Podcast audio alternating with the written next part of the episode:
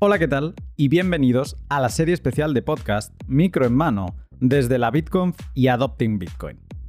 Sergi y un servidor volvemos a armar maletas para conocer ya por fin Buenos Aires. Acompáñanos para entender la montaña rusa de la inflación, todo lo que sucede en la conferencia, side events y cómo nos encontraremos con amigos para toda la vida a los que solo conocemos en la virtualidad. Bienvenidos a Diarios de la Bitcoin.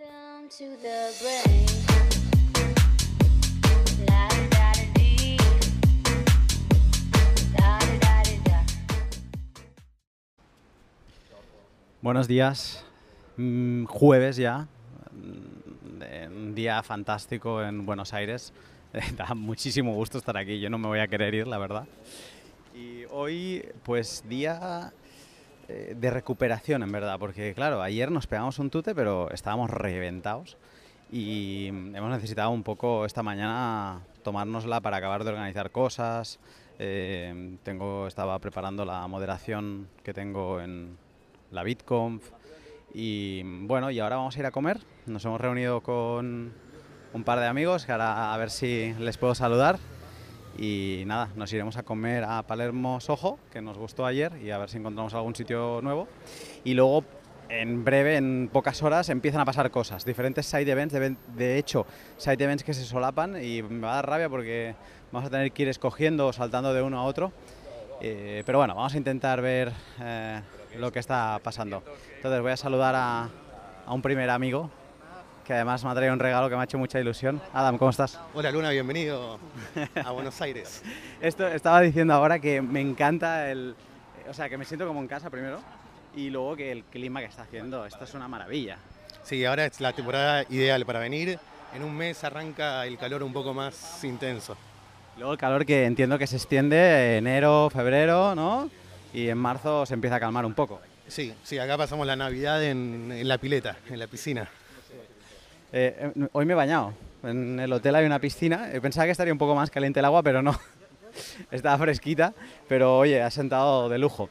Y mm, decía ahora que Adam me ha regalado, bueno, para mí es un regalazo.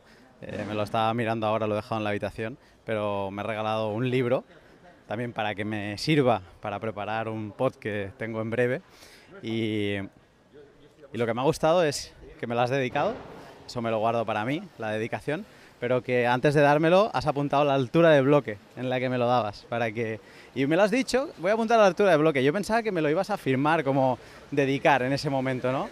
Y luego lo estaba mirando en el ascensor cuando iba a la habitación y digo, no, no, ha puesto la altura de bloque. Sí, pero igual eso es porque se me ocurrió después. Digo, iba a poner, faltaba la fecha, digo, qué mejor que una fecha poner la altura de bloque que es indisputable, ¿no? Eh, ¿Qué libro me has dejado? El Manifiesto Libertario, hacia una nueva libertad, que es como las bases de lo que es el anarcocapitalismo y el pensamiento libertario que arrancó en los, en los 70 en Estados Unidos. Me lo voy a... Tengo aviones por delante, va a ser la cabecera de todos estos eh, viajes y luego aparte que de las cosas que más me gusta es que me hagan lo que me has hecho tú, que me regalan un libro leído, subrayado por un amigo, entonces eh, y por alguien que admiro la forma que tiene de pensar, entonces es como que no solo me meto en la cabeza del autor, sino en un poquito en tu cabeza eh, de para saber qué te interesaba y qué no te interesaba cuando lo leíste. O sea que muchas gracias por ello. No, simplemente es una devolución de todo lo que vos generás y lo que uno aprende con vos, lo mínimo que podría hacer. Pues entonces eh, te tengo que yo también hacerte algo porque macho yo también aprendo de ti. Eh, bueno, vamos a seguir andando. antes de cerrar voy a saludar al otro amigo que nos hemos encontrado en, en el hotel, que además está quedando donde nosotros. Un momento, os interrumpo, pero es que tienes que estar. Álvaro. ¿Cómo estás? ¿Qué pasa? Pues muy bien, por aquí, por Argentina. Ah. Esto es una pasada, esto de Buenos Aires. Vamos a ver, eh, a quemarlo todo un poquito como Quevedo, ¿no? Quevedo. Y, a ver qué tal se da, pero vamos, tiene muy buena pinta. Esto, vamos a ver si comemos un poquito por aquí. Sí. Eh, todavía tú no has, eh, aún no le has hincado el diente a ningún asado, pero esta gente sabe lo que se hace, ¿eh? Yo he llegado hace media hora, pero vamos, tengo un hambre que, que me van a recordar aquí en Buenos Aires, ¿eh? ¿Qué tal el viaje? Muy bien, un poco pesado las 14 horas de vuelo, pero, pero bastante bien. El vuelo directo desde Barcelona son 14 horas, desde, o sea, el tramo es 14 horas. 14 horas, sí, prácticamente. Es una pasada, son 11.000 kilómetros, una cosa así. Y, pero la verdad es que vamos, eh, no me puedo quejar porque la verdad que los organizadores pues se lo están currando bastante. Y, y mañana darlo todo, a abrir la Bitcoin Conference. Mañana abres a lo grande, eh, Álvaro. Pues nada, vamos a ver que vamos a saludar también a Javier Bastardo por aquí, que está en algún restaurante que estamos intentando encontrar y os sigo contando en breve. Cosas de estar fuera de casa es que ves el directo o participas en el directo desde el sofá de la habitación y ahora está Arcata a los mandos eh, haciendo el inicio de Apocalipsis Now porque pues parece que estamos en Apocalipsis, ¿no? Con todo lo que está pasando.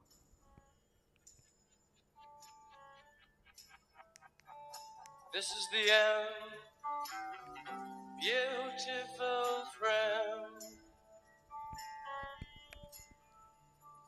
This is the end, my only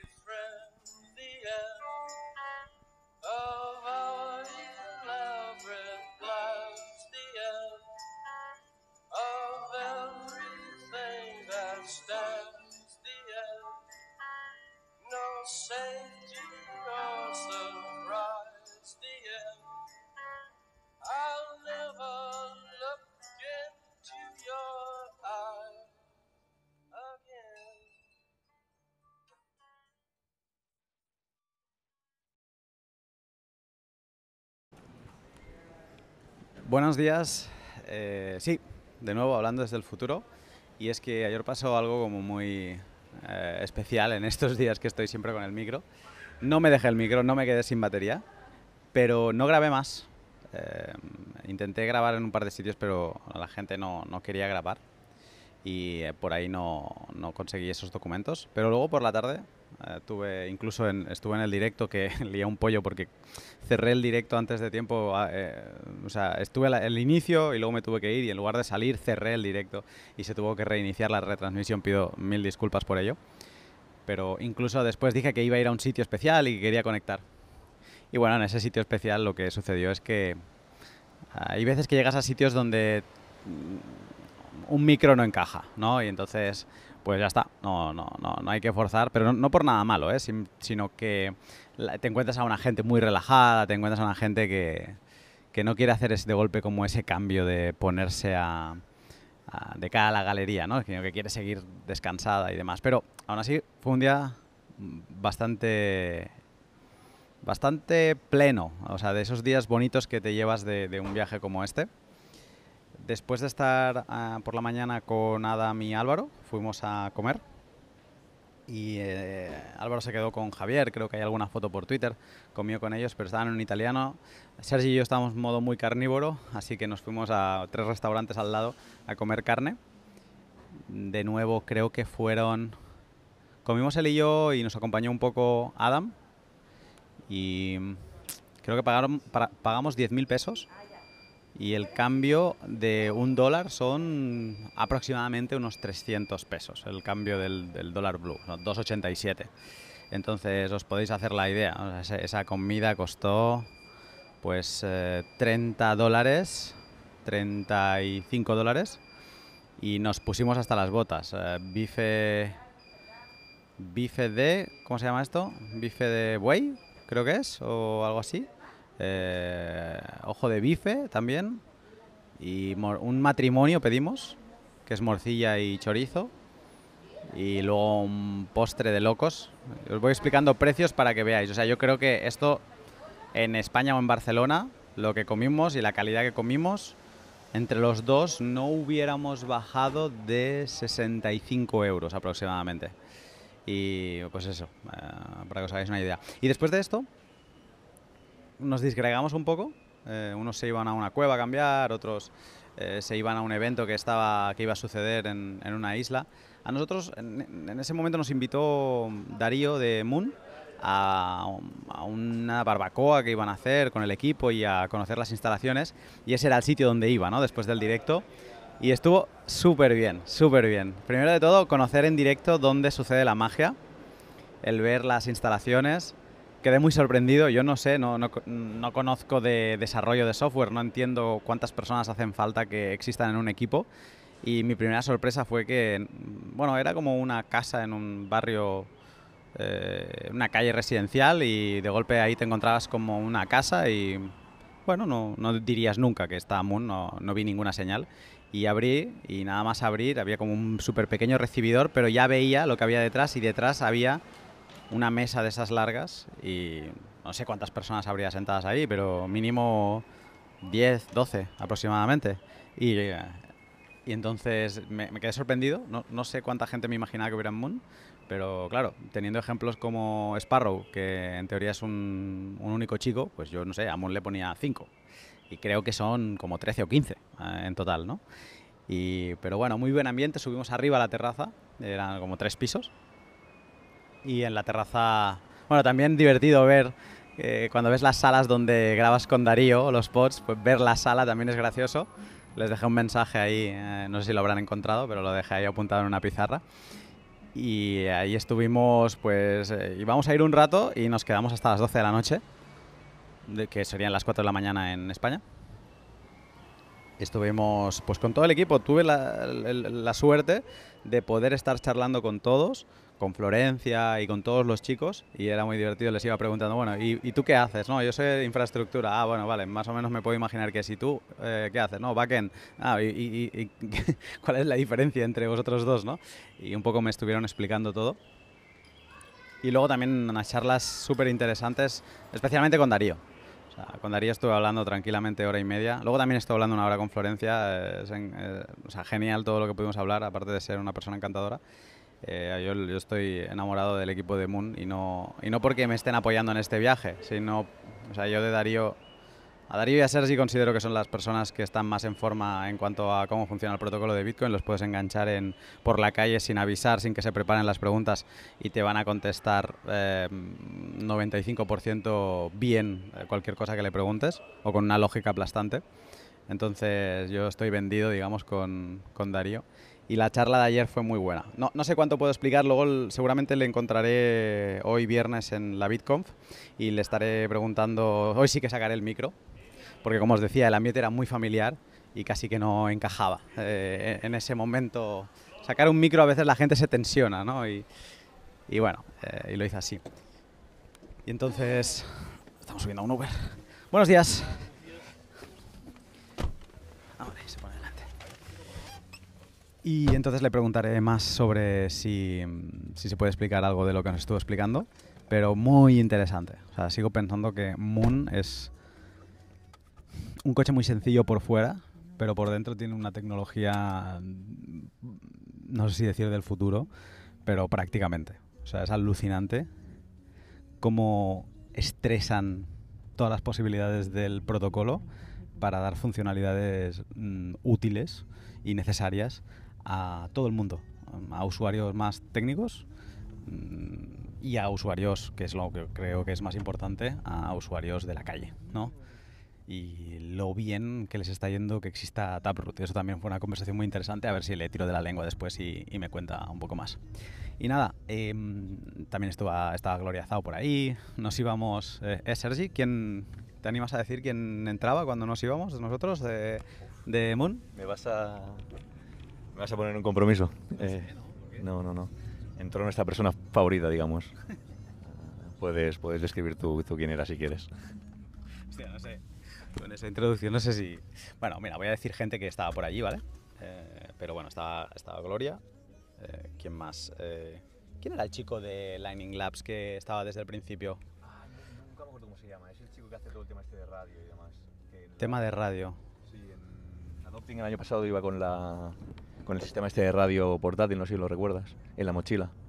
No, está, hacía temas de trans- transmisión de radio y de bueno, utilizar el sistema de radio antiguo, digamos, del creo que es ancho, ancho de, de- gran ancho de banda, creo que es, o sea, los este. sí, el de corta distancia pero gran ancho, ¿sabes? Ah, para transmitir datos y no sé qué era bueno, fue, fue bastante interesante, pero no- realmente no recuerdo cómo se llama. Mm, Bueno, de Lightning Labs había más gente. Estaba Lucas. Estaba también Elizabeth Stark. Y, y luego también vino el chico que también he de hablar con él eh, en, en la conferencia, que es este chico de Sudáfrica, si no me equivoco, y no recuerdo su nombre, la verdad. Y el proyecto tampoco consigo que se me quede en la cabeza, pero si alguien ha visto el vídeo sabrá de a cuál me refiero, que permite enviar Lightning de forma custodial, pero sin tener internet. O sea, con un protocolo antiguo de, de GSM que se llama USSD. No tiene nada que ver con el USD, que uh, hubo gente que se confundió en Twitter cuando él lo publicó. Eh, no, se llama simplemente el protocolo, utiliza esas siglas, USSD. Y me lo estuvo enseñando cómo funcionaba y está súper interesante, aunque es una solución custodial, pero para esos mercados donde no hay internet. Y ¿Quién más? Había más gente, ahora no me acuerdo. Pero bueno, eh, estuvo, fue una charla interesante. Yo lo que me llevo es conocer al equipo, un equipo de 10, les mando un abrazo enorme. Eh, estuvimos también hablando de fútbol y de otras cosas más allá de Bitcoin y estuvo muy, muy, muy bien. Eh, no conocía, por ejemplo, que Moon tiene Customer Support. Y eso es muy curioso, que una wallet de Bitcoin le puedas enviar un email y, y, tengas gente que está detrás y que te está intentando ayudar porque un pago no está llegando. Que al final eh, son cosas de Bitcoin, pero claro, hay gente que no conoce la mempool, hay gente que no conoce que un pago de Lightning se puede quedar atrancado en medio y cosas así, ¿no? Entonces es, es de agradecer. Así que nada, hoy, hoy es un pod corto pero bueno, uh, ya os garantizo desde el futuro que mañana va a ser un día intenso, así que stay tuned. Y Álvaro, no sé si quieres, que estás también con nosotros en el coche, no te he saludado, pero no sé si quieres eh, cerrar el pod conmigo. Pues bueno, vamos a hablar ahora que la abrimos nosotros la Bitcoin Conference, así que vamos a ver eh, qué tal va todo. Yo creo que irá muy bien y a ver si a ver si triunfamos un poquito por aquí por Argentina, que nos reciba muy bien para la próxima vez que antes de cerrar te pregunto, porque has, ahora sí que has pasado mm, casi 24 horas en el país, eh, ¿qué te llevas? Bueno, esto es una pasada, ¿eh? O sea, todo el mundo tiene que venir a Buenos Aires porque es una ciudad inmensa. O sea, lo de las distancias en Buenos Aires no tiene ningún tipo de sentido. Tú miras el mapa y parece que está algo a 5 minutos y es 45. Y, y, se come increíble en este país, increíble. Y la gente es hiper amable. O sea, que, que todo el mundo a Buenos Aires, ¿eh? Te llevas una clase de economía express. Bueno, eso además, ¿eh? porque ayer estuve cenando con Alfredo Reinsevich, a ver si digo alguna vez bien su apellido porque es complicadito. Y, y, la verdad es que el sistema bancario argentino es una auténtica locura, pero una auténtica locura. De verdad que no soy capaz de, de replicar cómo funciona porque, porque es literalmente la esquizofrenia bancaria eh, completa, vamos, y monetaria. O sea, no, no funciona. Ese es el tema. No tengo duda que nos lo acabarás contando en alguna de tus charlas o en alguno de tus escritos. Y nada, con esto os dejo por hoy, día breve, y mañana os cuento más. Esto no se detiene. Este pod diario es gracias a que cuatro empresas han decidido apoyarme en esta aventura, porque si no, pues sería difícil hacer todas estas capadas que voy haciendo durante el año. Y estas son Joder Joder, Bitrefill, Moon, y IVPN. Entonces, en este pod eh, os quería decir también que ayer me dejé un fragmento porque no lo encontraba, no sabía dónde me lo había dejado y es que no lo exporté del, del micro que llevo encima. Y era un fragmento donde hablábamos de una de las polémicas de estas últimas semanas que de hecho creo que ayer se consolidó, eh, que es eh, toda la polémica del RBF. Entonces, esta polémica eh, bueno, no, no, la voy a adelantar porque Sergi la explicará ahora.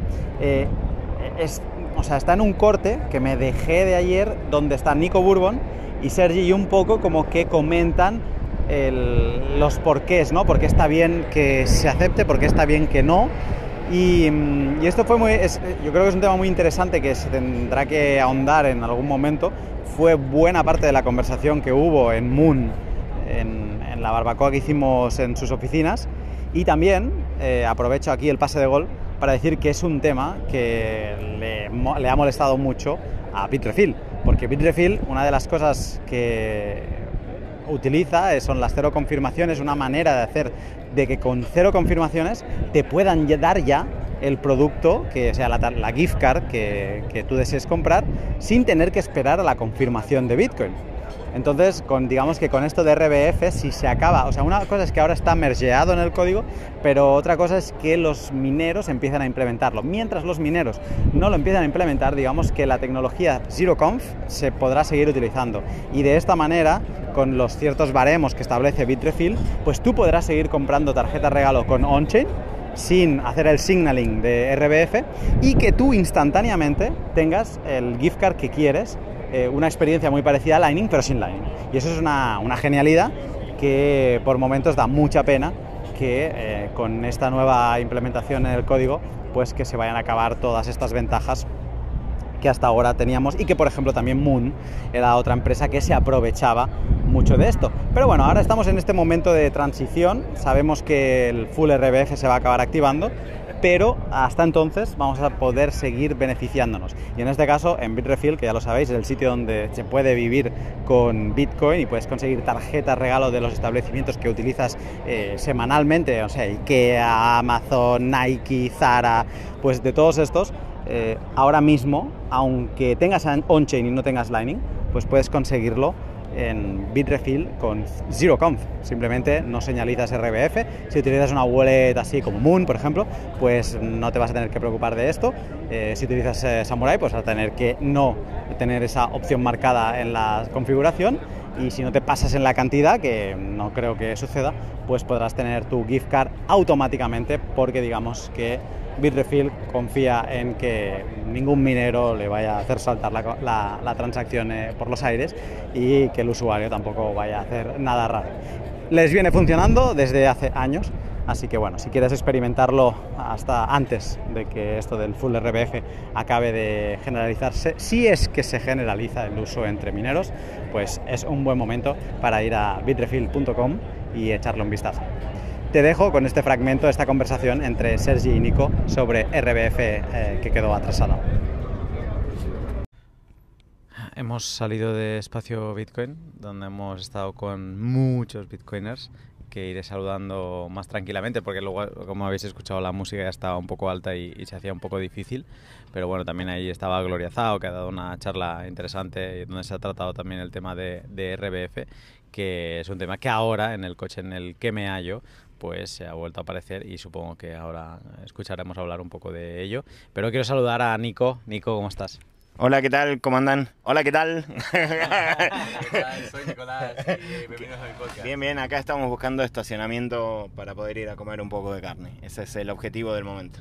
¿Sabes que me ha costado dando- darme cuenta que estabas intentando imitar mi, Hola, ¿qué entra- mi entradilla? Hola, ¿qué tal? No, no soy consciente de que es, No, es que ese, ese es un clásico, eso ya es como nada, todo bitcoiner lo tiene que saber.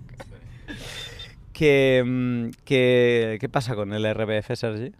Bueno, no estábamos hablando, eh, justo la, la pregunta venía por un comentario que ha habido en la charla de Gloria, ¿no? Con el tema este de que con Full RBF, eh, la última transacción, bueno, no con Full RBF realmente, con RBF en general, la última transacción a la que tú haces BAM, digamos, ¿no? La, la última versión de tu transacción, no tiene por qué ser la transacción que entre en un bloque, ¿no? Exacto, y aquí la- lo bueno quizá no es hablar de transacciones, sino de huchos, de, de la última transacción que gasta un hucho particular. Exacto, no tiene por qué ser la que acabe entrando en un bloque. O sea, tú puedes haber hecho diferentes versiones de, de- pues le haces un bump de la fee y ah, mira, no, pues mira, al final le vuelvo a hacer otro bump de la fee. Imagínate que tienes tres versiones de la transacción y a lo mejor la que acaba entrando es la segunda. Incluso la primera podría ser. Y tú te has hecho bumps que no han, no han llegado a entrar porque una, o el minero no lo ha puesto en el template de su, de su bloque, o no ha llegado a recibir esa información. Que no, esto no es un- una técnica infalible eh, que, que se ha de saber, ¿no? O sea, se ha de entender. Y esto tú lo decías que... Bueno, aquí me estaba quejando yo un poco, ¿no? Por, el hecho de que al final, eh, si la última versión que tú publicas o que tú envías a la red no es la que entra, a ti te debería dar igual o incluso te debería parecer bien, porque si, si solamente lo estás haciendo por un tema de BAM de fee, ibas a acabar pagando menos fees, ¿vale? Pero venía yo con la puntilla del hecho de que, claro, aquí el RBF se puede utilizar para muchas cosas, entre ellas eh, para cambiar el- la, la salida de- del spending, ¿no? E incluso para cancelar una transacción reenviándote a ti mismo digamos que las reglas son permiten mucho mucha cosa, ¿no? O eh, Sí, sí, la de cancelar es interesante, pero al final la idea Puede pasar eso, que no la cancele. Exacto, exacto. Ahí, ahí es la esencia de lo que quería llegar a decir es esa, ¿no?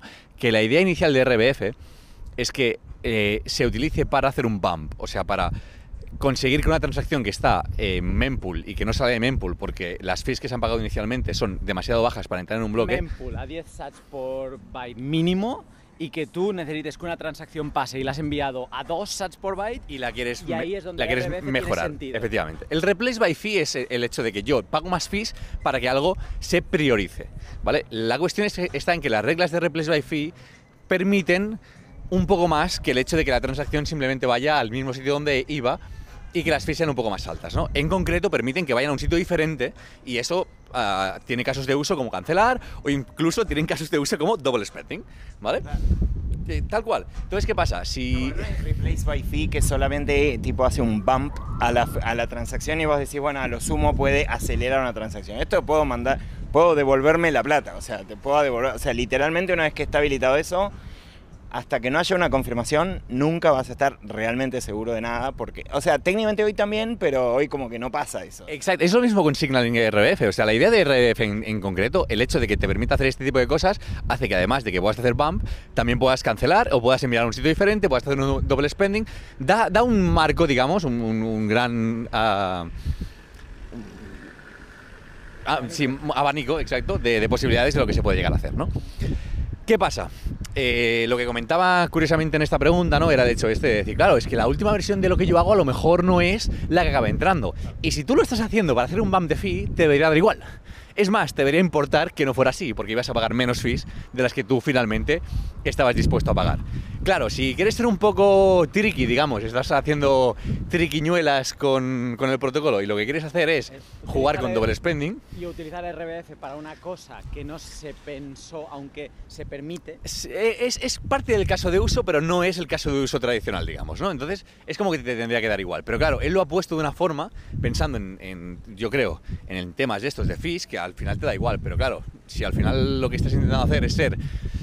eh, no, sé, no, sé, no sabría cómo denominarlo. O sea, quería... He, utilizado la palabra triquiñuela aquí, pero al final es como ser un poco eh, espabilado, ¿no? O sea, listo en el tema de decir...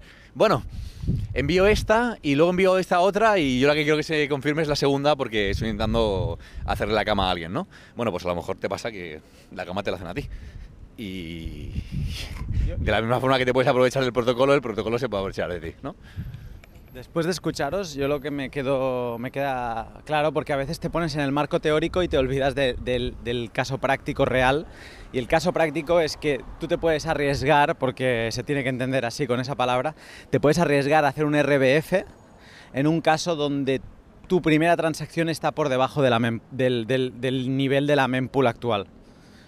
Y entonces te puedes permitir enviar otra, porque vas a tener margen de tiempo para hacerle un bump y que la segunda sea la que se confirme antes que la primera porque está por encima del límite de la mempool. Digamos, digamos, en, en un, en, una en un escenario de mempool congestionada, ese hack es muy fácil de hacer porque es muy fácil saber con qué fee mandar y sabes que no se va a confirmar. Cuando la mempool está descongestionada como ahora, es algo medio como muy jugado porque ya como que cualquier transacción entra. Pero con esos días que estás por 10 sats por byte como mínimo, o sea, que se, que se congestiona, ya tenés como certeza que si mandas con uno, no se va a confirmar rápido. O sea, tenés como una cierta certeza de que si la, la doble con 20, eh, le vas a ganar seguro, ¿no? O sea, es decir, si ahora la mempool está a 1, a un sat por byte, y Claro, tú no, sí, envías sí. una transacción y dices, ay, me he equivocado, voy a hacer RBF y la voy a enviar, me la voy a enviar de vuelta, ahí es donde te la estás jugando, porque estás en un mismo bloque que, que si el minero está trabajando ya con la primera versión, aunque la segunda le pague más, si esa segunda versión no le llega o encuentra un bloque con la primera transacción, a él le va a dar igual. No, eso es. eh, hay que saber para, para qué utilizar RBF, cuándo utilizarlo y cuándo no. Cuando te la estás jugando. No, yo creo que en, en casos de uso como genuinos está bien, porque si, o sea, el RBF está muy bien en un caso de uso genuino, que es cuando la mempool está congestionada y mandaste una transacción y le erraste, bueno, el RBF te da la opción de hacer el boost. todos los otros casos de uso que se me ocurren es para joder. O sea, no, no, perdón, no sé, no sé si en España queda bien esa palabra, pero, pero ¿El puede ser una- un caso de uso... ¿El qué? El cancel. Can- cancel la transaction No, puede ser un caso de uso interesante. Pero también necesitas una mempool, tra- una mempool congestionada. cancel no Sí, sí, sí, claro, por es- supuesto, por supuesto. Porque si no tienes la certeza de que durante los próximos 10-20 minutos, a un bloque, dos bloques, de que la primera transacción los mineros la van a descartar porque no va a pagar el mínimo, y tú tienes ese Bueno, no, margen... No tiene por qué tampoco, porque al final es eh, con el hecho de que no se confirme relativamente rápido, tú pagando un poquito más de fees te la puedes volver a enviar a ti mismo. Mm, pero no tiene por qué estar conge- congestionada. No, pero te la No- juegas a que el No, a no- que te no escojan tienes, no certeza de que el minero vaya a cambiar el template para incluir la segunda. Eso está, eso está cantado. Ahí Eso, es. eso es cierto. Ahí ya como usuarios lo que digo que tienes que incorporar la idea del RBF en función del estado de la mempool. Sí, sí, sí. Para saber a qué te expones. Simplemente has de saberlo. Cualquier cosa que implique, implique replacement no, es, no tiene certeza. O sea, tiene, tiene un cierto nivel de incerteza que implica, bueno, lo primero que se vio es lo primero que se incluye en, una, en un template de, de bloque. Si eso acaba entrando porque el minero no ha cambiado el template, mm, a lo mejor no le sale a cuenta cambiar el template por 10 sats por byte más que estás pagando. Vete a saber. Pues nada, estamos a punto de llegar aquí al, al restaurante eh, donde vamos a... Yo estoy, sigo lleno, o sea, son las 10, 11 de la noche y sigo lleno de, de- de la super comilona que nos hemos pegado. Pero bueno, a lo mejor algo, algo Mira, picamos. Esto es eh, all you can eat el modelo, o sea, no hay es sin límite, así que Pero, ¿y se puede no comer? O sea, ¿Se puede No. solo venir a beber? mm, no sé si se puede. Ah, preguntaremos.